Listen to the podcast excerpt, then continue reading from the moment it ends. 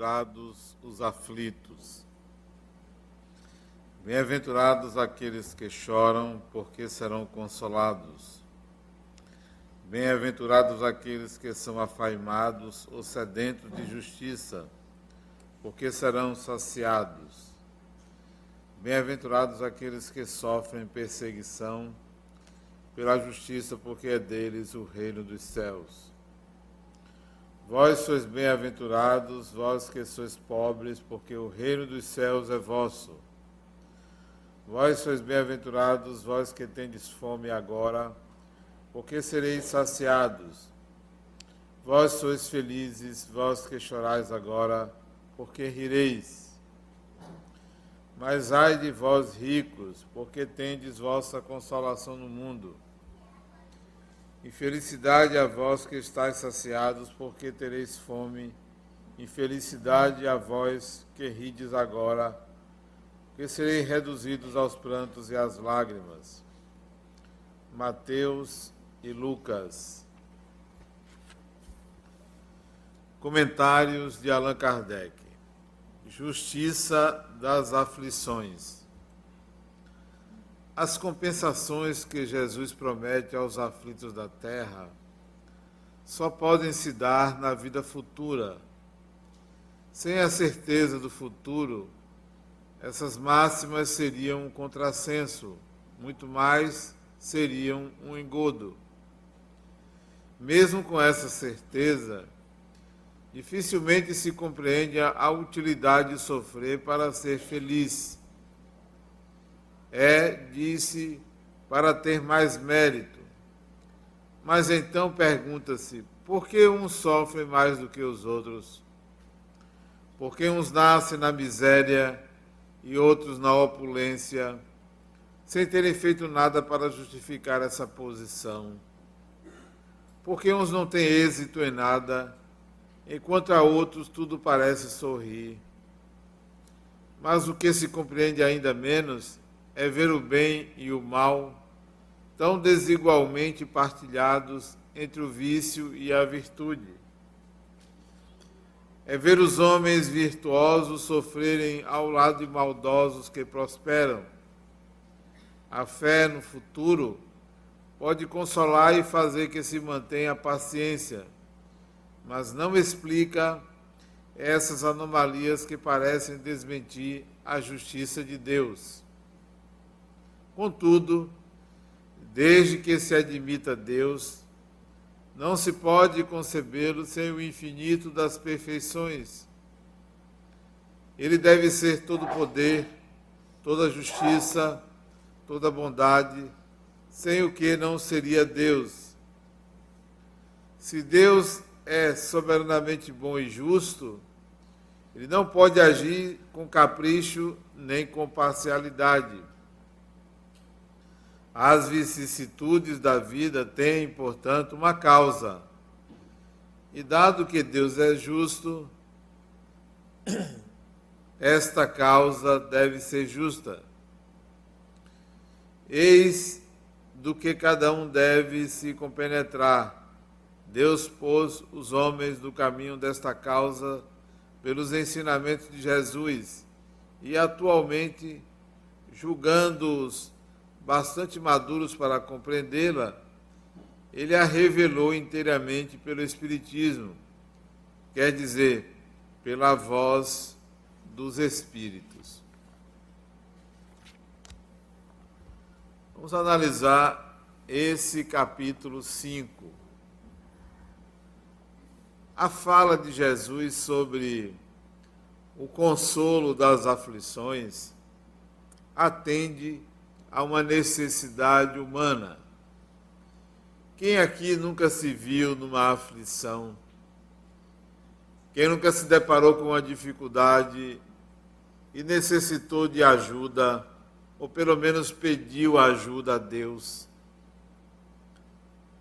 A maioria de nós, inclusive, já viveu situações em que o consolo da aflição foi fundamental para se manter a tranquilidade, a paciência e a disposição de enfrentar aquilo que lhe parecia ser uma aflição.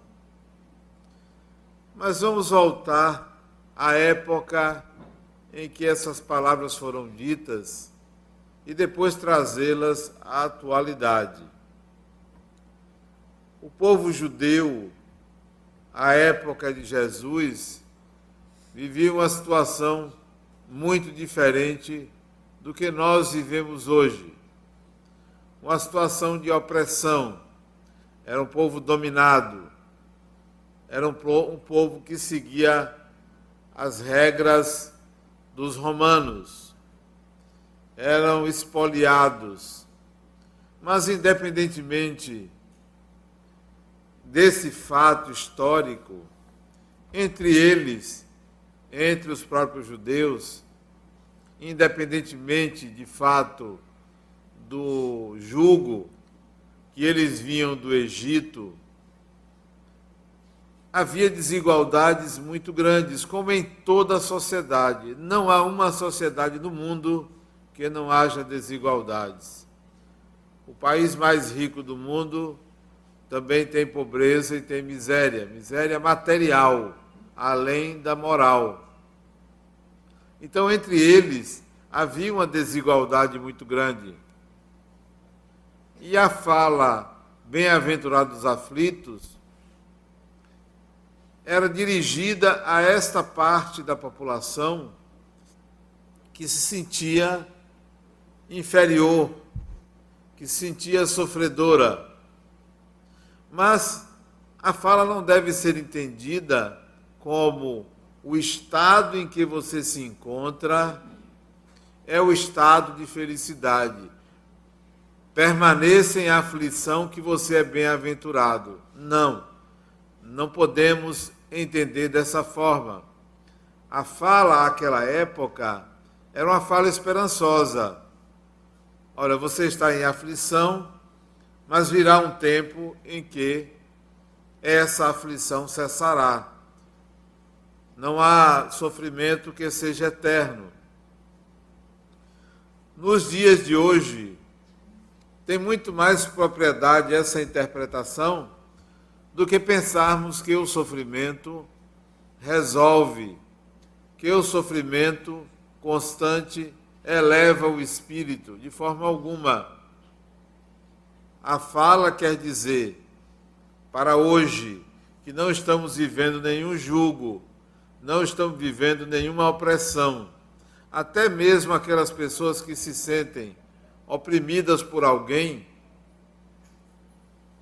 submetidas a sofrimento por uma outra pessoa, nós vivemos uma sociedade amadurecida que nos leva a entender que isso só pode acontecer por escolha de quem permanece sendo oprimido nem nos tempos da ditadura se calava. Então, uma pessoa hoje que se sente oprimida por outra, seja até numa relação marital, é uma escolha.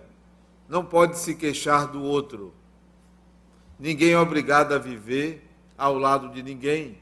Ninguém é obrigado a se calar sempre e a sofrer pela determinação de outra pessoa. Então, a aflição ela tem um tempo, a aflição tem uma fase. Ela não levará ninguém a sofrer, a, a crescer. No máximo, leva a pessoa a refletir, a repensar, mas nunca a acreditar que ali estará a sua evolução. Nos dias de hoje, então, Toda aflição que o indivíduo passa tem solução, tem saída, tem possibilidades infinitas de resolução. Então, o bem-aventurados aflitos quer dizer, você sairá dessa situação, porém com o seu esforço, porém com o seu aprendizado porém com a sua determinação. Muito fácil seria pensar que as aflições podem ser resolvidas com um punhado de orações, ou com a ajuda dos espíritos, ou com a ajuda de Deus. É muito fácil pensar assim. Isso é uma espécie de isca. Há uma matriz em nossa mente que nos faz pensar assim: se a situação está difícil, se eu vou entrar em colapso, para que eu não enlouqueça, para que eu não morra, para que eu não perda, eu vou recorrer a uma mágica. E a mágica tem o nome de Deus.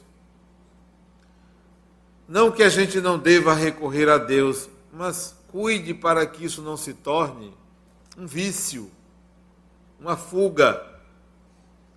Essa é a razão porque a religião tem sido criticada como uma fuga porque ela pode viciar o crente, o espírita, ou qualquer que seja a sua denominação, o crente em alguma coisa, pode viciar em acreditar que Deus sempre vai lhe ajudar. Basta que você peça, basta que você ore. Sua aflição pode ser resolvida num passe de mágica. Ou vá num centro espírita que lá resolve. Resolve o quê? resolve a vida de uma pessoa, nunca. A sua vida é resolvida por você. Resolve momentaneamente aquela situação de aflição? É possível. Mas aquela situação de aflição não é um fim, é consequência, é meio. É algo que acontece dentro de um processo maior. Então, então resolvida a questão, seja por meios mágicos, seja por meios míticos, seja por meios transcendentes, seja por um espírito, seja pela medicina, seja pela psicologia, seja pelo dinheiro, qualquer que seja a forma de resolver os, a sua aflição, o processo de vida continua. Você tem que viver, você tem que conquistar habilidades, você tem que crescer. Não há como fugir de si mesmo. Não há como você encontrar um atalho e nesse atalho o menor esforço e a, e a inércia ser a solução para nenhuma aflição.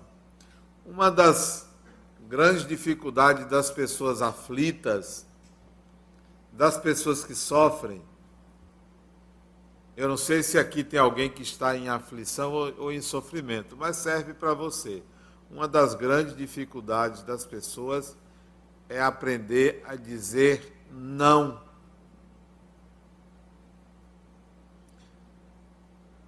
Dizer não para quem? Para si mesmo. Essa é a grande dificuldade. Não é dizer não para o outro, é dizer não para si. Será que você sabe dizer não para você?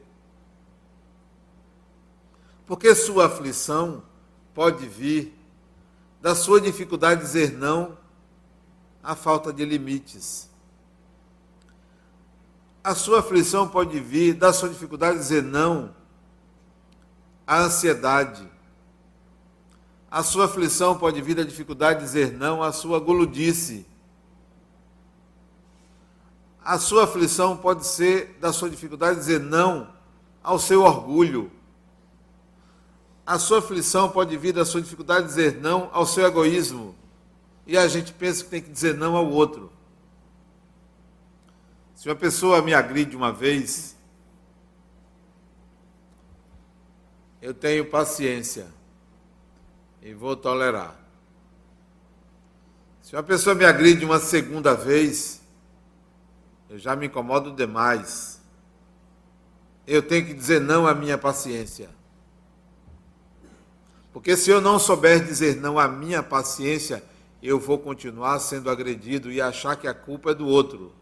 Eu tenho que me tornar impaciente. Não posso aceitar a agressão. Se uma pessoa me agride a terceira vez, eu vou resolver isso de qualquer maneira. Um é pouco, dois é bom, três é demais. Eu vou resolver. Ou eu saio da vida daquela pessoa, ou ela muda comigo. Eu não vou agredi-la, mas ela vai mudar comigo porque eu vou ter atitudes em que a agressão é incabível. Se for física, polícia. Se a pessoa me agredir fisicamente, uma vez, eu posso até desculpar porque pode ter sido um estado de loucura, um sem querer, querendo, mas desculpável. Mas a segunda vez, polícia nesta pessoa. Polícia. Ah, mas eu tenho medo de morrer. É melhor morrer com dignidade do que ficar apanhando e sendo infeliz. Ah, mas eu vou perder meu casamento. Grande coisa, já não existe se está sendo agredida. Ah, mas eu vou perder as benesses que eu tenho. Aprenda a dizer não a você. Aprenda a dizer não a você. Você não sabe dizer não a você, você só tem dito sim, sim, sim e sofrendo. Quem vai resolver isso? Um espírito? Deus? Dinheiro? Quem vai resolver isso é você, até que você entenda que a bem-aventurança se constitui de possibilidades de resolução dos seus conflitos. É bem-aventurado porque você tem uma gama imensa de soluções. Não é porque sofrer é bom. Quem sofre numa encarnação e não resolve seu sofrimento, vai continuar sofrendo desencarnado. Vai continuar sofrendo. Não tem mágica. Não tem saída para o espírito senão aprender consigo mesmo, você é o seu problema, você é a sua solução. Então, por que acreditar que a aflição é a solução? Eu vejo as pessoas fazerem penitências, prometer a Deus sacrifícios, prometer a Deus sacrifício para obter vantagens, ou obtendo a vantagem, fazer um sacrifício. Como exemplo, meu filho caçula, quando ele era mais jovem, acho que ele tinha uns 13, 14 anos, ele estava apertado no final do ano para passar de ano.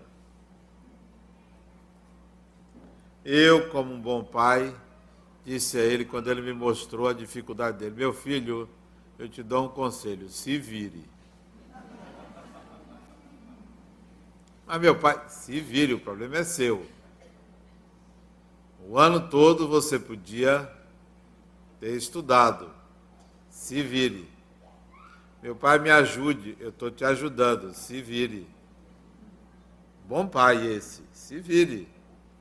Mas meu pai, se eu perder de ano, se vire, o problema é seu, você fica atrasado. Ele se virou, se esforçou, disse não a ele mesmo. Olha o dizer não, porque dizer sim, a pessoa diz assim: sim, eu vou estudar, mas não sabe dizer não, ao contrário disso. Não adianta você dizer sim, eu vou fazer regime, sim, eu vou emagrecer, mas por que não diz não a comer? Não diz não. Por que não diz não à preguiça? Aí ele passou de ano. O que, que ele fez? Eu vi um movimento lá em casa. Eu morava num prédio de 15 andares. Ele subiu as escadas de joelho. Botou uma joelheira subiu as escadas de joelho com os colegas que foram incentivando. Incentivando, bem uns 10 assim nas escadas, incentivando, vai, você consegue. Ele, eu morava no sétimo, ele parou no sétimo para um descanso, né? O penitente, ele, ele precisa de um remanso. Parou, bebeu água, e lá e os colegas, embora, você consegue. Foi até em cima. Eu vejo as pessoas fazendo isto, sacrifícios, sem a menor necessidade. sem o menor valor para Deus e muitas vezes sem nenhum valor para si mesmo.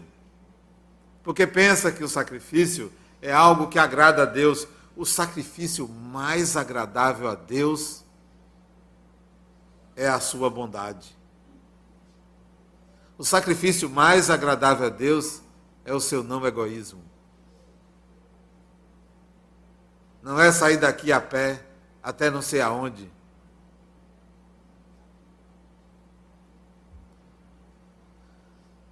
Vejo milhares, milhões de pessoas em procissões, demonstrando uma fé incrível, no momento em que choram, que comove os outros com o choro naquele momento, em reverência a esse ou aquele Deus, a esse ou aquele santo. Muito bonito, muito bonito, mas só é bonito porque no restante dos dias, das horas, não sabe dizer não, ao contrário do que a própria fé prega. Qual o valor? Ah, Denal, mas você também está sendo muito rígido, muito cruel. Não, simplesmente eu sei dizer não. Aprendi a dizer não a mim mesmo.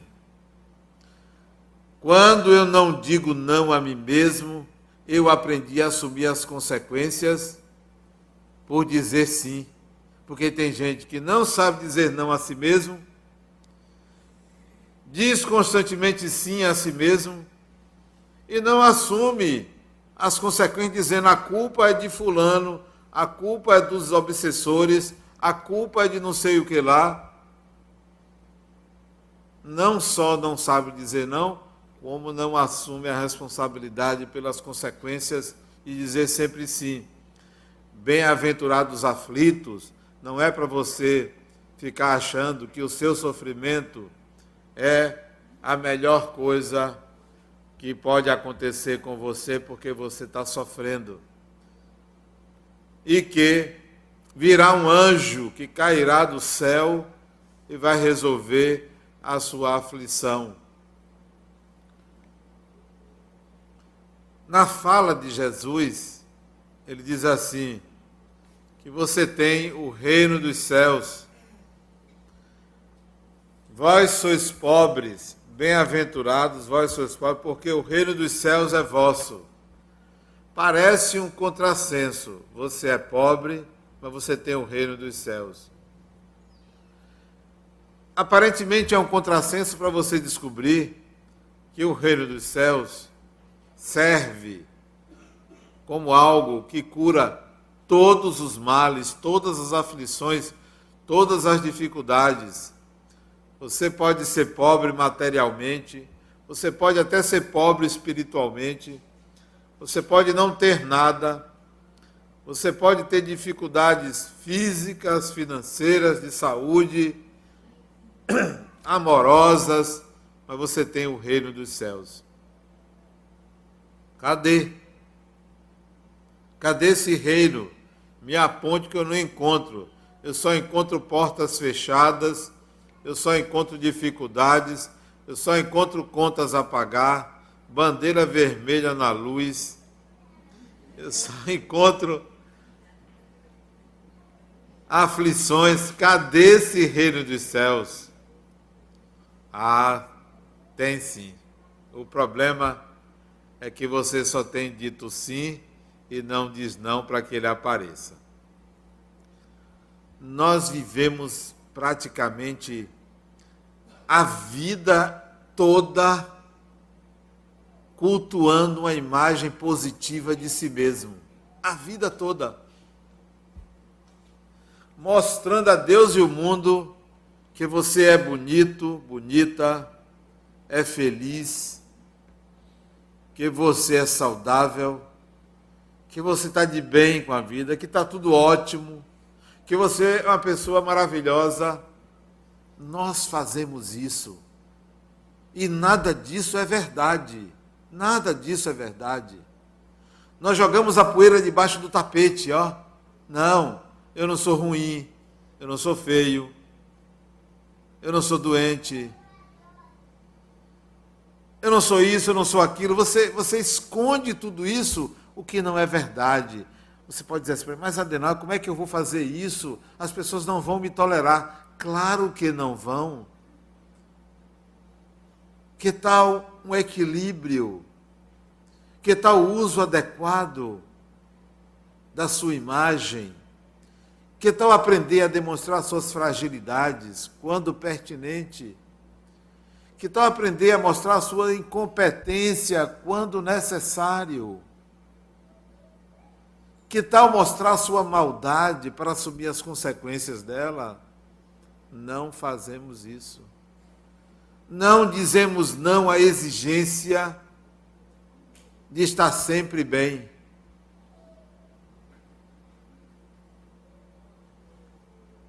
Outro dia uma pessoa perguntou para mim, Adenal, como é que você está? Não muito bem. Como? Porque todo mundo espera que você diga que está bem. Aí eu disse, não muito bem. Como? Que, que houve? Eu estou com vontade de torcer o pescoço de uma pessoa. Vixe Maria, e eu espero que não seja você. Não estou bem hoje, não é porque me aconteceu nada, não, é porque deve existir algum processo espiritual que eu preciso me dar conta, eu não estou bem. Vamos lá. Até nós faça uma oração. Eu preciso, antes de orar, eu preciso descobrir o que é. Fazer uma oração para quê? Só se for para descobrir o que é, mas para resolver ou para ficar alegrinho, não, eu não estou bem. Saia da frente. Imagine quando isso é com a mulher. Ainda bem que ela não está aqui. Outro dia era dia de semana, né? Dia de trabalho. Ela trabalha todo dia. Aí ela acordou, já tinha acordado. Ela acordou fora da hora e perguntou: Que dia é hoje? Eu disse: Domingo. Aí ela voltou para dormir. Ficou injuriada comigo porque chegou tarde do trabalho, né? Como é que você faz isso? Ah, eu não estava bem, queria sua companhia, né? Gente, diga não. Diga não ao desejo imediatista de resolver tudo, a qualquer hora, a qualquer custo. A nossa mente foi condicionada a isso. Tudo tem que ficar bem. Tudo tem que ficar bem. Não, nem tudo tem que ficar bem. O equilíbrio é a oposição de tensões. A harmonia é o encontro de resultantes opostas. Não se iludam, não se enganem. O reino dos céus, ele vai aparecer quando você disser não à sua inércia, à sua falta de limites, à sua preguiça, à sua vaidade, e a tendência a achar que tudo tem que estar resolvido. Tudo tem que estar resolvido. Não. O reino dos céus é uma disposição. O reino dos céus é uma disposição. O que é essa disposição? De sempre viver, de sempre enfrentar a vida, de sempre dialogar com quem quer que seja de sempre estar onde quiser estar, de enfrentar a própria diversidade das coisas, das pessoas. O reino dos céus é uma disposição, até mesmo a disposição de não fazer nada com tempo definido. Agora eu não quero fazer nada. Isto é uma disposição. Agora, eu nunca quero fazer nada não é o reino dos céus. Aí sim é o reino contrário. Então, mesmo sendo pobre, mesmo não tendo nada, pode ter certeza, descubra o reino dos céus em você. Então, as aflições terão seu tempo, terão sua hora. Eu, quando estou com alguma dificuldade, seja material, seja espiritual, seja de saúde, eu penso assim: olha, eu vou viver isso aí. Vamos ver como é que isso acontece. Eu vou experimentar isso. Eu vou experimentar para ver o que dá. Agora, sofrer por antecipação é não saber dizer não. Não sofra por antecipação. Nada como ter consciência de que a bem-aventurança virá. Existe. Existe. O sol nasce para todos. Sempre ele vem, ele vai aparecer no dia seguinte, sempre. Quer ver outra coisa? Tem pessoas que tomam muito remédio, remédio psiquiátrico, não remédio não psiquiátrico. Pessoas, pasmem, que tomam remédio para dormir. Existe gente que toma remédio para dormir. Tem pessoas que não conseguem conciliar o sono, tomam remédio. Tem gente assim, veja que maldade fazem consigo, porque não conseguem dizer não à consciência. Que tal dizer não à consciência? Não, você não vai me deixar preocupada, não. Eu vou dormir. Pode tirar seu cavalinho da chuva. Não vou me preocupar com nada. Mas não conseguem dizer não à consciência. Não conseguem dizer não ao que pensa que vai acontecer amanhã. Olha, às vezes eu vou me preocupar com o que vai acontecer amanhã. Não vou me preocupar com o que vai acontecer amanhã. O amanhã tem seu dia, tem seu tempo. Ah, mas se for você for fazer uma prova amanhã? Eu me lembro quando eu era estudante. Meu primeiro curso foi de engenharia. Eu tinha 17 anos, ia completar 18 naquele ano, fui fazer vestibular. Mas como eu não gostava muito de estudar, eu fiquei brincando de baralho com meus amigos na noite anterior. Eu tinha que ir para a faculdade, chegar lá às sete horas da manhã. Os portões abriam sete e meia para a prova, oito horas. Aí eu fiquei entretido jogando baralho, uma hora da manhã, duas horas. Deu seis horas e a gente estava jogando baralho. disse, gente, eu preciso ir para para fazer vestibular. Ah, mas você está ganhando. Está jogando a dinheiro. Era coisa assim, se hoje fosse hoje, um real. Eu já estava ganhando acho que os 10 reais. Eu disse, então, fica com o dinheiro que eu tenho que tomar banho para a faculdade. Tomei banho, fui vestibular e passei. Por que, que eu vou me preocupar? É claro que isso é um exagero. Eu não faria isso hoje. Mas nunca fui de me preocupar com o dia seguinte. Tem sua hora, tem seu momento. Ah, vou fazer uma viagem amanhã. Para não sei aonde, tem que acordar às 5 horas da manhã. Bota um despertador, preferencialmente dois. E se não conseguir acordar, peça alguém para lhe acordar, mas vá dormir. Não, não se preocupe com amanhã. O que é que tem amanhã? Vai casar. Eu me lembro do dia que eu casei. Casamento, né? Uma festa. Casei porque queria. Casei porque era bom, porque foi bom. Casei porque amava. Casei porque amava também a vida. Mas eu tinha que dar aula no curso básico de Espiritismo do centro. A aula era de três da tarde às seis da tarde, o casamento era oito. Não, contei conversa, dei minha aula, saí da Praça da Sé, peguei um ônibus, cheguei em casa às seis e meia, tomei banho. Como eu estava sozinho, todo mundo já tinha ido para o casamento, eu chamei um irmão meu que morava perto para ir comigo e fui andando. Cheguei exatamente cinco minutos antes do casamento. A noiva, propositadamente, chegou atrasada. Por que, que eu vou me preocupar? Aqui no centro, eu nunca chego atrasado às reuniões, porque elas só começam na hora que eu chego. Eu nunca chego atrasado. Pode começar oito, eu posso chegar oito e cinco, oito e dez. Não, não é atraso, porque só começa quando eu chego. por que se preocupar com o dia de amanhã? Por que tomar remédio para dormir?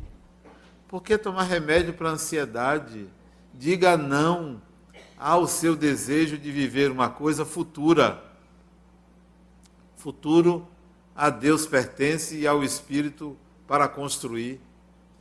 As aflições podem ser resolvidas, primeiro internamente. Internamente. Porque a aflição não acontece fora da gente, ela acontece dentro da gente. Resolva internamente, porque externamente será consequência. Vamos dizer que você descobriu, vamos a um caso extremo, que você descobriu que está com câncer. Um câncer de mama. Já recebeu o diagnóstico e vai fazer a quimioterapia na semana que vem. Ora, nesse momento você está pensando que você vai morrer, claro. Nesse momento você pensa que vai ficar sem uma mama, que vai desfigurar seu corpo, que as pessoas não vão lhe aceitar, que seu marido, namorado, quem quer que seja, ou namorada que hoje está na moda, não vai lhe aceitar. Então você entra em parafuso, chora, sofre, pede a Deus para que não seja aquilo, diz que você está vivendo um sonho, um pesadelo, você entra em aflição, não dorme direito, chora, chora, chora, chora, tem medo de morrer, tem seus filhos, tem sua casa, tem seus amigos, você começa a se esconder. Isso é uma aflição, interna e externa, porque as pessoas vão interagir com você, sabe que você tem esse diagnóstico, então você vive um, um drama interno e externo. Vamos resolver o interno? Como é que resolve o interno? A doença não é privilégio de uma pessoa. A doença nem sempre é consequência de um karma negativo. A doença não é porque você é uma pessoa má. Nós temos o hábito de pensar, e tem muitos livros até que levam você a pensar que você adoeceu de uma coisa porque você fez algo no passado ou no presente. Como se nós não tivéssemos submetidos às condições atmosféricas. Como se nós não tivéssemos um corpo perecível. Como se o corpo fosse simplesmente consequência do nosso pensar. Fosse assim, na cadeia estava todo mundo de câncer. Fosse assim, na cadeia só tinha gente doente. E o que mais eu vejo é ladrão saudável. É um negócio impressionante. Não, não faça essa correlação linear. Então, como resolver internamente? Não se ache ruim pelo câncer, ou pela doença, ou pela aflição. Não se ache uma pessoa má. Saia do lugar de vítima. Diga não à vitimização. Como as pessoas gostam de se vitimizar. Eu não mereço. Coitadinha de mim. Logo eu. Ah, tinha que ser o outro, né?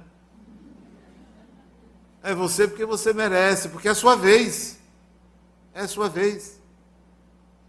Comece a ter uma outra ordem de raciocínio. Espera aí, eu vou morrer. Talvez não, talvez eu fique curada. Mas por que você não pensa em morrer? Ah, mas eu não quero atrair. Criatura, você vai morrer atraindo ou não.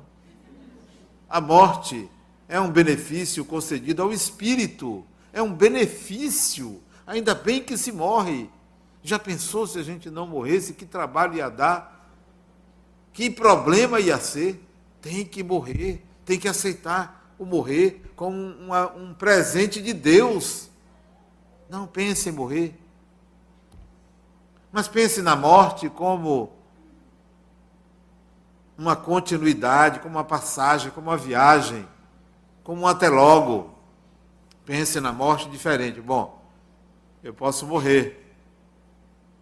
Essa vida aí acaba, eu vou para outra. Vamos ver o que, é que vem. Não vou me antecipar. Vou ver o que, é que vem. Vou viver o que vem. Eu não sei. Então, se prepare para a morte, mas não se deprima como coitadinho ou coitadinha, porque a depressão é a síndrome da fuga da vítima. Encare a sua doença como alguém doente e siga os protocolos médicos. Siga. Siga os protocolos médicos. Eu vou viver, vou ver o que é isso. Eu vou sentir o que é não ter uma mama. Depois eu boto, recomponho uma. Depois até melhora a outra. Olha que coisa boa. E se tirar as duas, eu vou botar duas novinhas. Pense, saia da doença, saia da reflexão inadequada, resolva internamente, diga não à vítima. Olha que eu estou falando de um câncer, pode ser qualquer coisa. Teve um baque financeiro, perdeu, bateu o carro, a casa foi inundada, a empresa que você contratou para seus móveis faliu. Tem problema. Toda perda material é crédito para o espírito. Se é meu, volta. Volta. Toda perda material é crédito. Se me tirarem, eu tenho crédito. Vou tentar buscar. Se eu não conseguir, a vida me devolve, porque me pertence, porque foi fruto do meu trabalho. Então, diga não à vítima, resolva internamente a aflição. Vamos lá, vamos para a vida. Eu aprendi isso com meus pacientes. Eu tinha uma paciente, esse, isso que eu estou falando é de uma paciente minha que ela teve um câncer de mama. Que criatura maravilhosa. Como eu aprendi com ela não usava uma peruca, saía carequinha. Carequinha. Feia que sou ela, saia carequinha. Mas feliz da vida, porque estou experimentando uma coisa que eu nunca vivi. Nunca vivi isso. Que aprendizado para mim. Que aprendizado. 1% faz assim, 99% tem que ficar ali consolando. Por quê? Porque não descobriram o reino dos céus, porque permanecem na aflição como uma uma recompensa interior agradável a Deus. Que Deus? Não, não é esse o Deus que se agradaria. Resolva externamente a aflição. Gente, não estou morta, não estou morta não. Estou viva. E eu dizia à minha paciente, quando é que você volta a trabalhar? Adenal, eu estou com catete aqui. E daí? Você é profissional liberal? A trabalhar. Voltou a trabalhar, mesmo na quimioterapia. Volte a trabalhar. Não se canse, o seu trabalho não é cansativo. Você é psicóloga como eu, volte a atender. Não tem problema.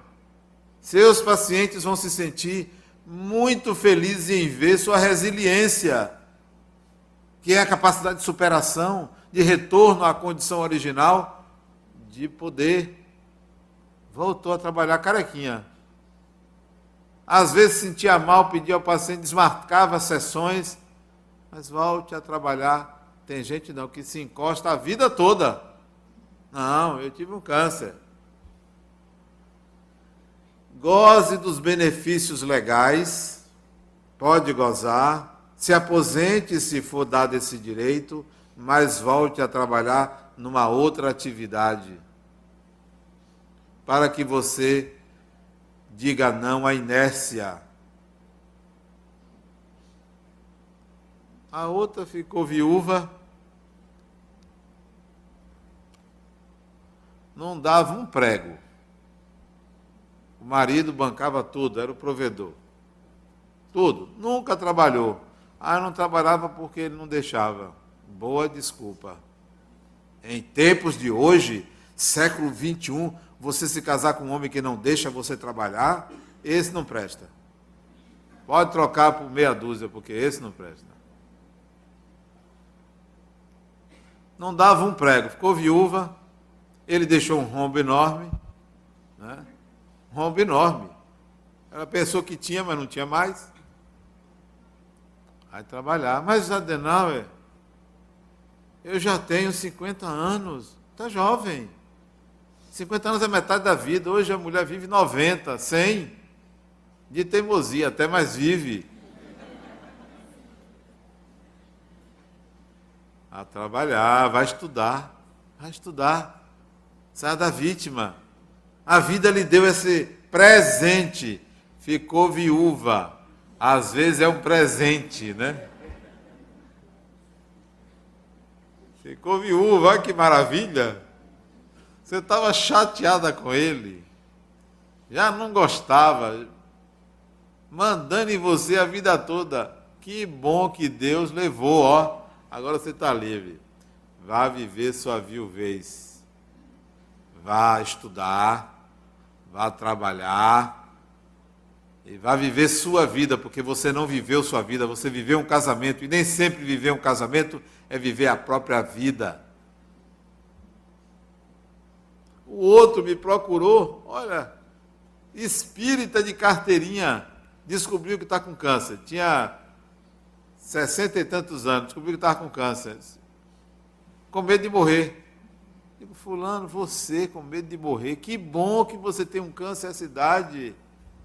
É a vida lhe convidando a sair de uma situação de conforto. A vida toda na religião, espírita desde cedo, a vida toda na religião se escondendo Aí a vida disse: Ó, oh, está na hora de você sair dessa zona de conforto para você viver sua vida. A vida religiosa não é a vida verdadeira. É uma escolha. A vida humana é a vida das relações. É a vida com a sociedade. Então, a aflição é um convite a sair da inércia, a dizer não a tudo que você teimou em esconder. Que tal ser uma pessoa transparente? Que tal? Que coisa difícil é ser uma pessoa transparente. Que coisa difícil. Porque o mundo lhe chama a viver uma persona. Ninguém sabe quem está ali atrás. Ninguém sabe o que vive cada um aqui, porque vem para o mundo da persona, da imagem. Que tal ser transparente? Talvez ninguém lhe suporte. E é aí onde você começa a mudar. Começando a ser transparente, você começa a mudar para que as pessoas lhe vejam quem você é, lhe vejam gente. Vamos entender as aflições como desafios, como propostas da vida para o crescimento, para a descoberta do reino dos céus, propostas da vida para que a gente diga não a uma série de limites que nós não conseguimos estabelecer. Talvez alguém venha aqui e diga a vocês: vocês têm que aprender a dizer sim. Diga sim à vida, diga sim a isso. Há tempo de dizer sim, há tempo de dizer não. Talvez as pessoas venham aqui e digam a vocês que Deus é bom, Deus é amor, que a aflição passa, Ele console há tempo de ser consolado, há tempo de se autoconsolar. E a autoconsolação é a disposição de viver e de enfrentar a vida, porque só há uma vida que não é esta material, é a vida de espírito que você é. Você não vai conseguir não viver. Não existe o não viver. Então encare a, o seu ser, encare a sua aflição com a disposição de viver. E acima de tudo, que tudo isso que eu disse e que vale para todos os momentos de aflição, é que você está sempre estará intimamente conectado a Deus. Muita paz.